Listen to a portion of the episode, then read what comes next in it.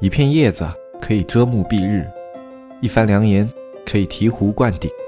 我们在前方披荆斩棘，希望后来者一帆风顺，共享商业智慧，共享创业成功。欢迎收听本期纸木淘宝内训。各位子木内训的听众，大家好，我是主播大海。本来这期节目呢是在上周更新的，但是。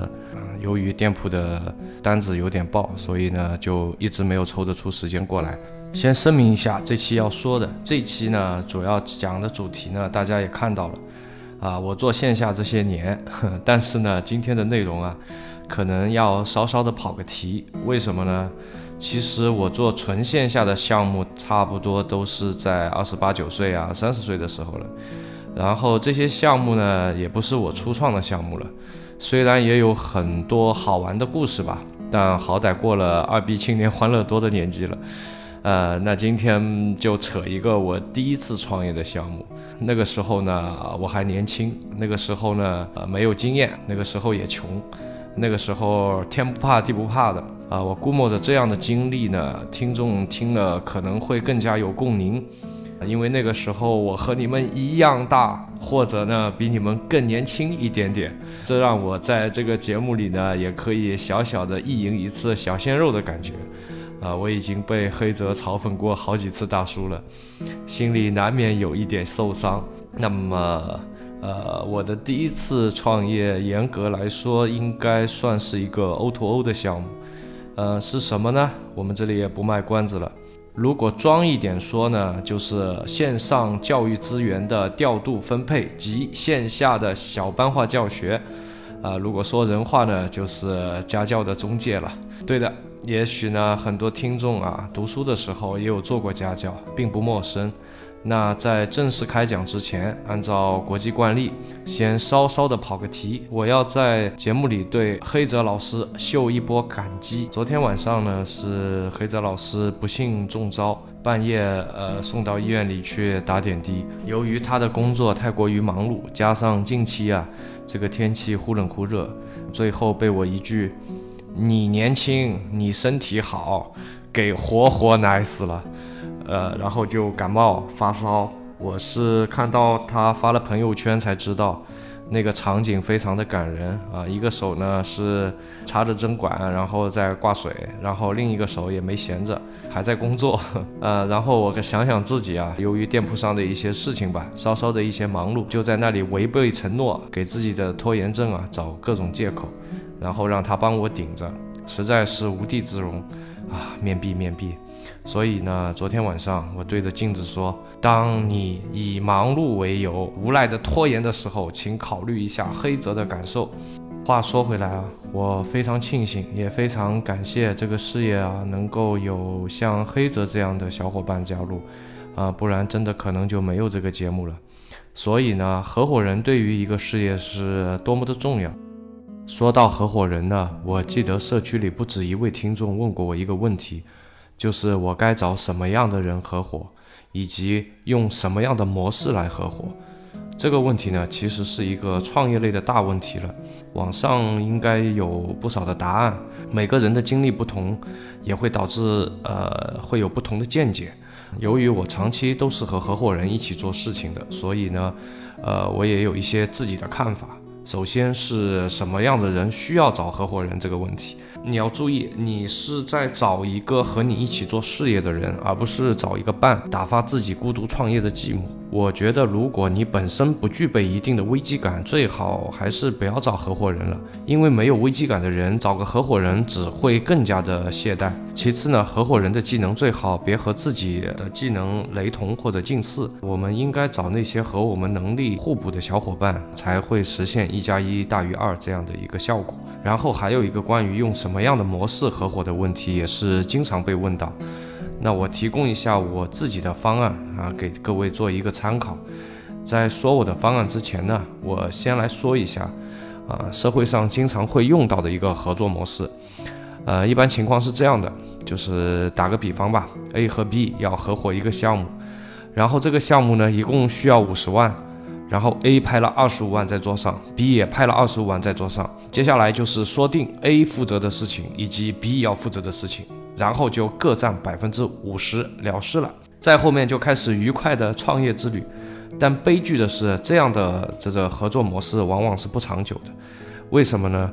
合作模式不科学嘛，bug 一大堆，千百个可能让他们做不下去的情况当中，那我随便举一个例子，打个比方，A 和 B 在做这个事情的过程中，必定会有一个人比较勤快，一个人比较懒惰啊，一个比较理性啊，条理清晰，然后一个比较随性啊，逻辑混乱。只要他们的合作时间一长，呃，那个勤快的人只要内心不足够强大，绝对会变懒；那个好的绝对会被带坏。为什么？因为不论你做的多好，分钱的时候都是对半开的。做好一件事情，往往是又累又不容易的。所以啊，为什么我就不能像他那样？这样的想法就会滋生出来。这就是这种粗放型合作不健康的地方。接下来讲一下我现在和合伙人的一种合作模式。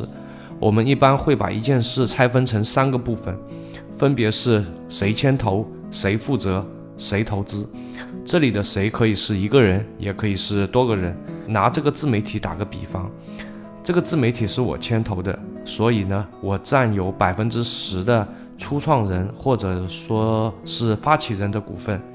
然后谁负责呢？是一共占有百分之七十的股份。那你们也看到了，黑泽现在是这个节目的一哥，所以呢，他占有这个百分之七十里面的绝大部分，也就是百分之六十。那么我就是占了百分之十。加上之前的那个初创人的百分之十的股份，所以，呃，是百分之六十比百分之二十。最后还有一个是，呃，谁投资？那这个一共是占了总股本的百分之二十。在这里呢，我是占了百分之十五，黑泽是占了百分之五。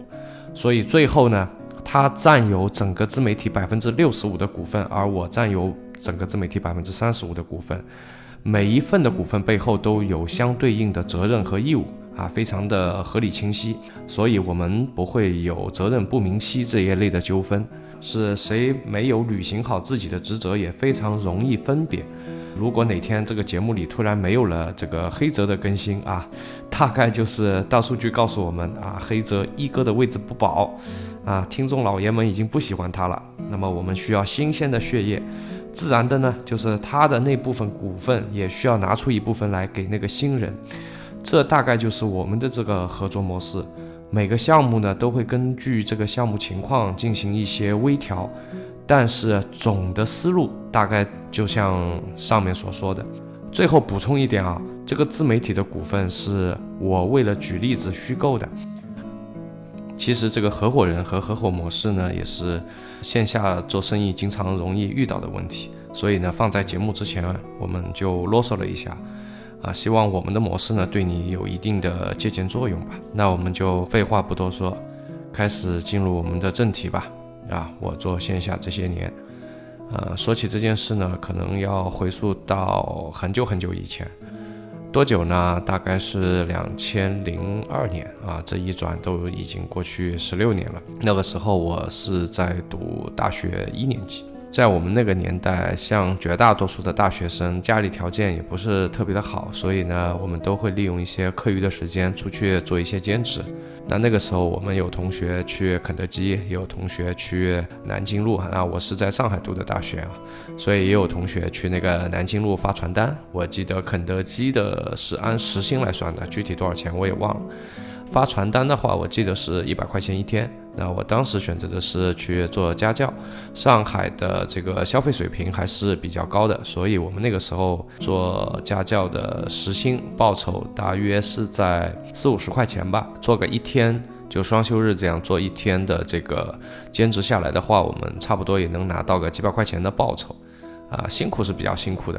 虽然听上去好像呃时薪挺不错，但是问题是你在这边可能做个两个小时，然后你要从上海的这个东边跑到西边，啊，这个如果在上海待过的同学可能都会知道，就是这样跑一趟的话，这个路上的时间也是非常厉害的。那我当时呢是呃由于一些机缘巧合吧，那我认识了上海的一个家教网站的一个负责人。然后那时候呢，他这个网站也是刚刚起步，所以呢，他就跟我讲，他说你要不这样，啊，我呢这边也来不及啊，要不你就做一下那个销代表，就是什么意思呢？他那边有订单以后啊，就会把订单派给我，然后再由我呢把这些订单派给下面的同学。那我一听啊，我说得。啊，我就接了吧。我说这个活我就接了吧。为什么呢？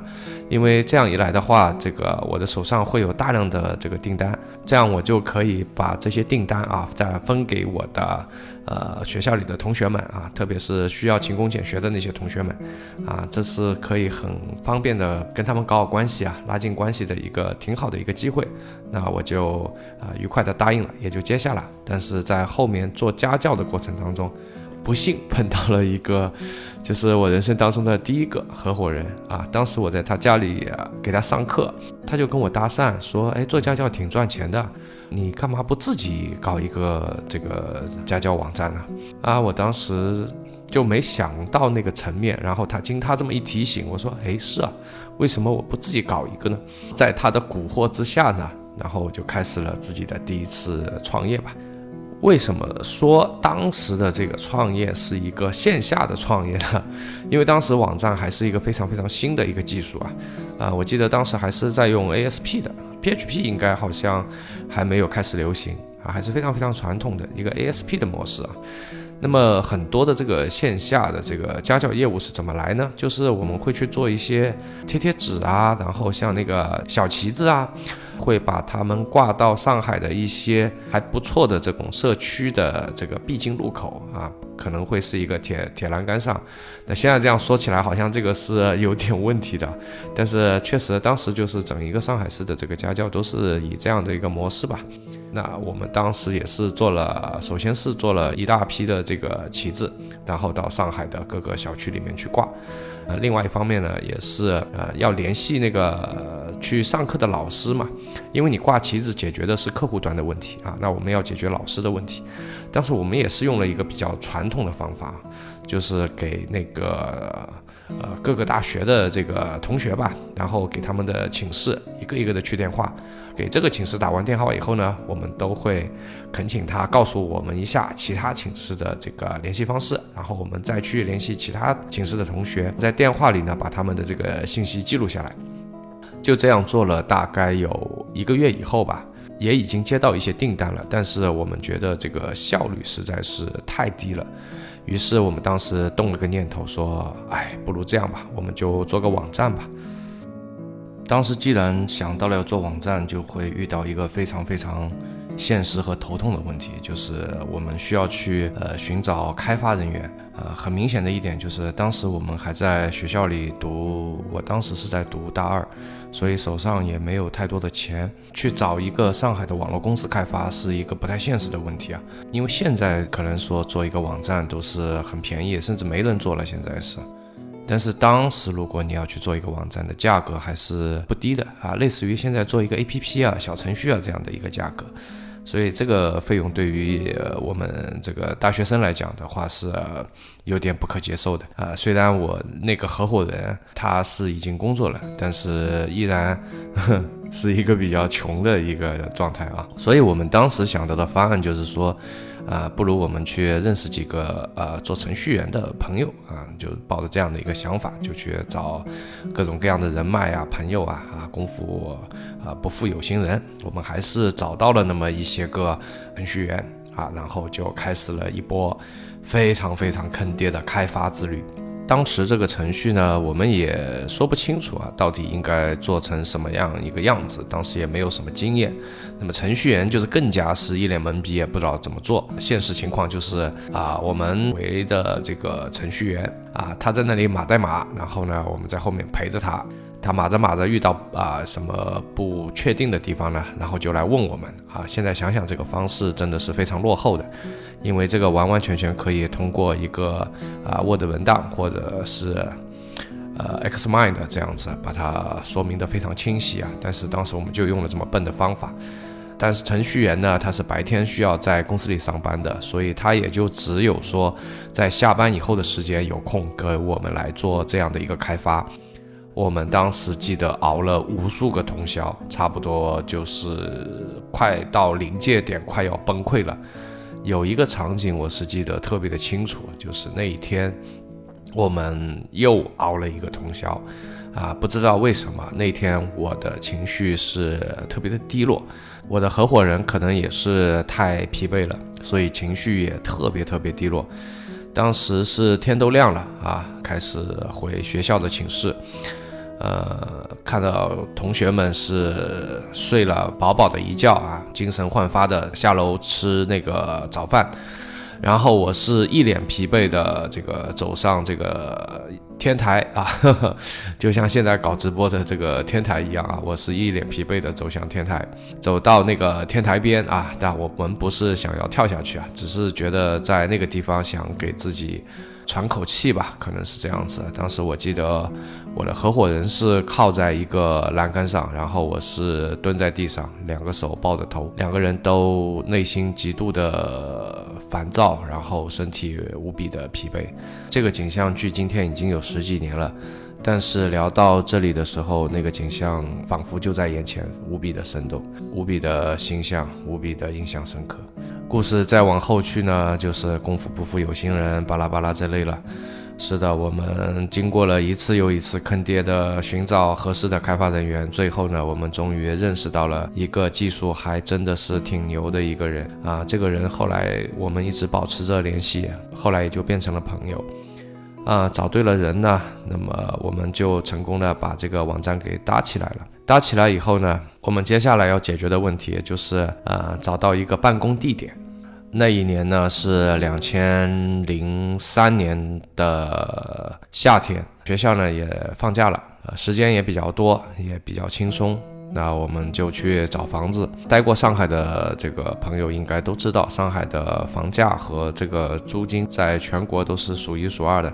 对于几个手头非常紧张的人来讲的话，这个租金简直是一个不可承受的重担。所以呢，我们是租的非常非常的偏。当时是住在哪里呢？是住在张江镇。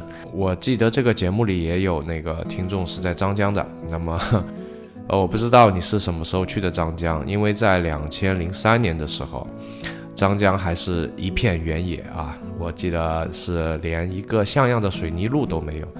当然，今天的张江已经变得非常繁华了哈，我们张江的房价都已经飙到了七八万吧，我也不是很清楚啊，因为也没有关注过这个事情，大概是这么一个价格吧。但是当年我们过去的时候是非常的破烂。我甚至觉得还比不过一个四五线的城市。就在一个这样的地方，我们租在了一个呃农民新村里面，确切的说应该是一个拆迁房。当时我们租了一个两室两厅，啊毛坯的啊，根本就不敢去租那个装修的。然后在那个毛坯房里面，我们买了几张呃旧的办公桌，把学校的电脑往那边一搬。得嘞，这就是我们第一次创业的办公室。搞定了办公室以后呢，我们就开始按部就班的来做这个事业了。首先面临的就是一个推广的问题。在那个年代，也就是二零零四年的时候，百度占有这个整一个互联网搜索市场的占比已经非常高了。当年这个 BAT 啊。啊，正好跟现在有可能是倒过来的。腾讯的这个盈利模式啊，还不像今天那么多。腾讯的游戏虽然是那个时候已经崭露头角了，但是跟今天的这个 这个体量比起来，真的是差好多。当年的这个阿里啊，啊，也不像现在啊，叫阿里系这样子的啊。当年这个淘宝的影响啊，远远达不到今天这个程度啊。那个时候的百度是如日中天的，百度非常非常赚钱啊。呃，它最主要的一个赚钱的渠道就是百度的一个付费推广，呃，这个可以算是今天这个淘宝直通车的祖宗了。它整一个里面的这个原理和思路跟今天的这个淘宝直通车实际上是非常非常像的。确切的说，应该是倒过来，就是说今天的这个淘宝直通车是基于百度的这个付费点击啊演化而来的。那个时候我们在百度上一个月的花费大概会在，呃六千到八千这么一个样子啊。当时感觉哇，这个好贵呀。但是现在看看这个淘宝直通车，就觉得，哎呀，当时好傻，当时就应该往死里砸一波啊。呃，反正都适合诸葛亮吧。当年年纪也轻啊，胆子也小，然后就砸一个六八千的，已经觉得不得了了。是那个时候，我们一个六八千的砸下去啊。换回来的营业额大概会在三万到五万之间，呃，这个如果拿 ROI 来讲的话，是一个非常非常高的 ROI。而且由于我们做的是一个信息的买卖生意啊，有点像那个房产中介的，就是比如说某一户家庭啊，或者某个个人，他需要请一个课外辅导老师啊，那么这个不一定是要文化课的啊，甚至像教弹钢琴啊，像教游泳啊、打羽毛球啊，这种都可以啊。比方说，他想请个私人辅导教师的话，那么我们就会帮他啊指派这么一个呃老师过去，然后呢，啊如果他满意的话呢，那我们就会收取一个中介费用啊，这个跟现在的这个房产中介是非常非常像的一种盈利模式吧。所以说这样的一种模式的话，实际我们的这个利润啊，如果扣除掉这个百度的这个推广费用以后，以及说我们的这个员工费用啊和那个房租以后，它的利润还是蛮高的啊。比起今天的这个开淘宝店来讲的话啊，虽然它的体量会受到一定的限制。因为它毕竟是一个做上海市的一个生意嘛，就是它是一个方圆生意啊，它不可能啊，也很难，就是以我们当时的这种模式是很难做到全国去的，嗯，但是利润按照现在的话来讲的话，就是一个非常非常小而美的一个生意。当我做到大三的时候，那么我们当时这个网站的呃注册量也好，还是业务量也好，已经在上海市排第二名了。那么我们当时叫深层家教，没错。如果这里有人的年纪跟我相近啊，也有可能你当时在我们的网站上这个 接过一些单子啊，我有可能收过你的中介费啊，大概就是这样一个情况。呃，如果有的话呢，那么你可以联系一下小安啊，那我会发一个红包给你，啊，给你道个歉，磕个头啊。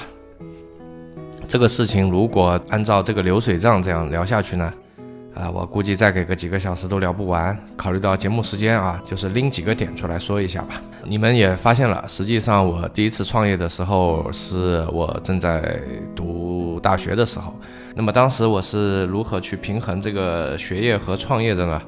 啊，毕竟创业也很占用时间，对吧？那学业也不能是落下了。所以我当时是非常凶猛的采取了一种啊拿钱换那个听课笔记的方式啊。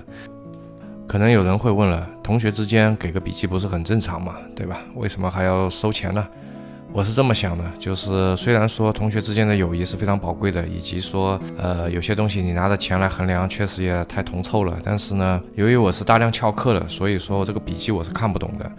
我必定要占用他的时间。本来这个时间他可以去陪女朋友，可以去逛街，可以去打篮球，等等等等。但是他没有这么做，他把这个时间拿出来来教我这个知识点了。呃，所以呢，给予一定的补偿，我觉得还是有一定的必要的。另外，在这次创业里呢，我有可能错失了人生的一个非常非常好的一个机会。原本的话，这有可能是我一个人生的一个巨大的转折点，但是呢，被我错过了。我这边呢，也跟大家啊。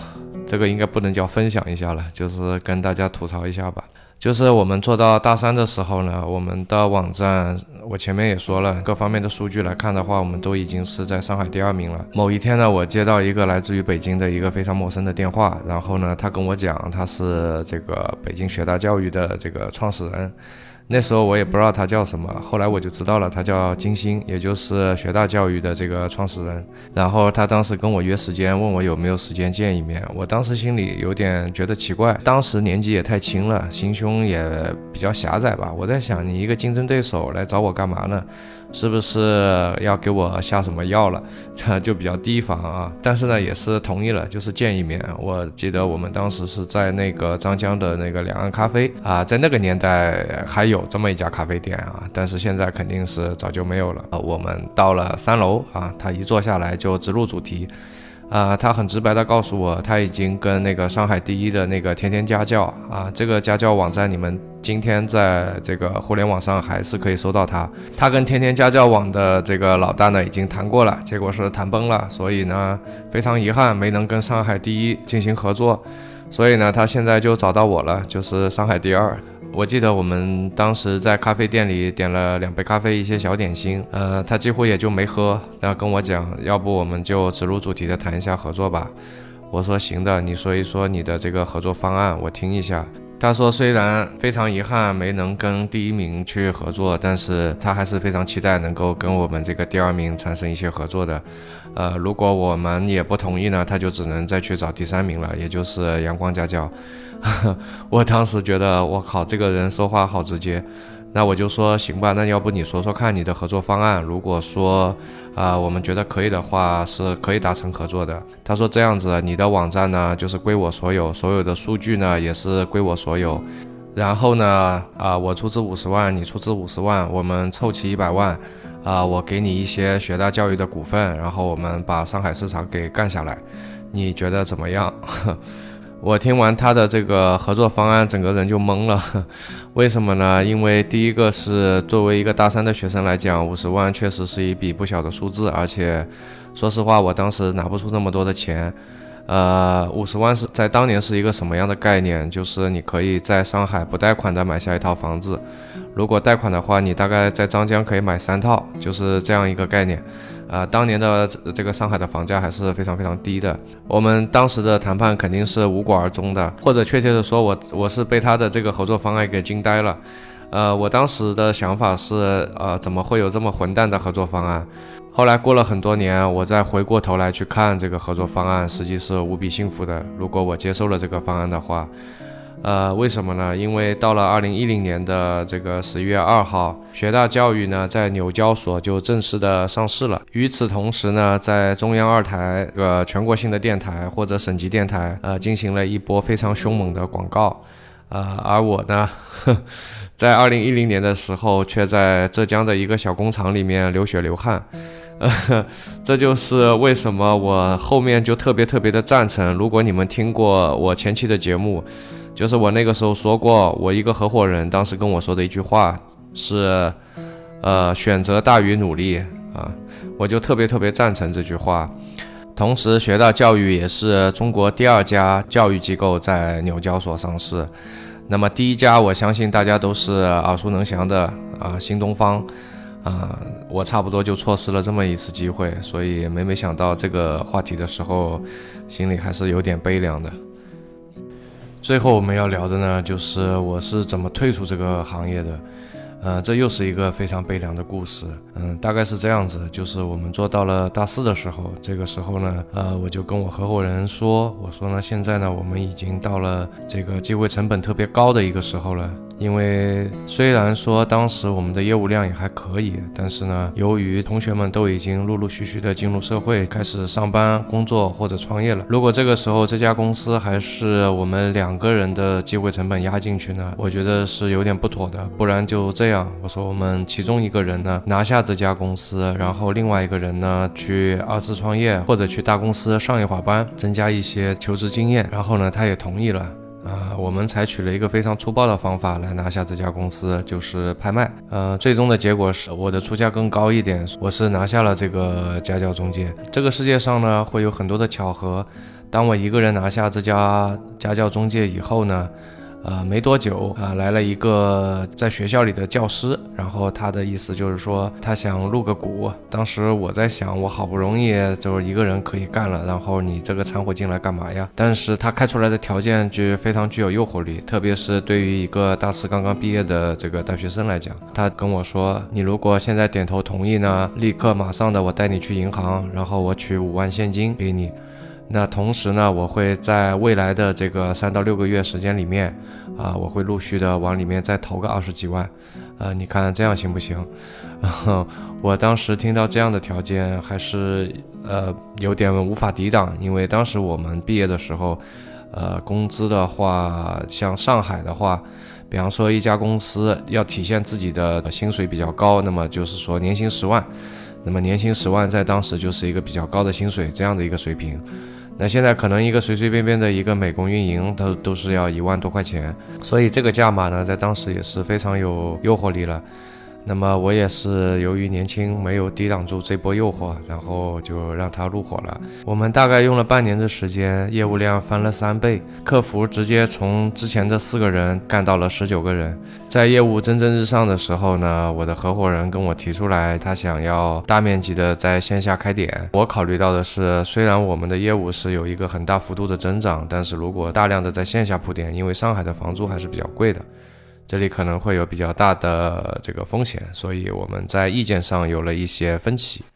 那么他给我提的建议就是这样子，他呢写一个欠条给我，由于他要马上线下铺点，所以一下子也拿不出这么多的钱。那么他写个欠条给我啊，欠我多少多少钱，多少多少时间之内给我。那么。呃，作为一个交换条件呢，就是我要退出这家公司的管理。事情的结果可能大家也就猜到了，我这位合伙人呢，大概用了三个多月的时间，就成功的把这家公司给搞垮掉了，整个资金链全部断掉了。那么后来我也咨询过律师，就是我手上的这份这个欠条还有没有法律效应？然后 经过一顿折腾以后呢，我得知他的名下并没有任何的资产，而且呢，他现在的现金流也是非常的糟糕。呃，结果呢，就是我第一个创业项目就这样夭折了。今天的节目时间还是比较仓促的，我。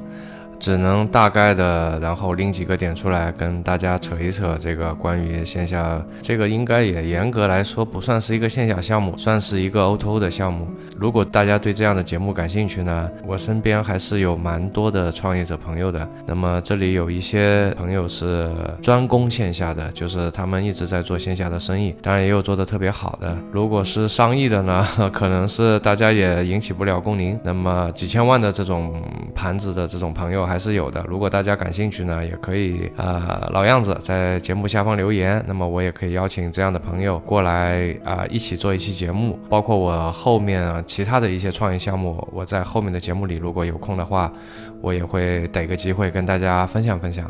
那么这些分享的主要目的呢，也是希望你们从这个仓促的节目里面能够。有所获得，比方说我们当时在做这些事情的时候，呃，摔过的坑，跌过的跟头，那么希望你们就不要再在这个上面犯错误了。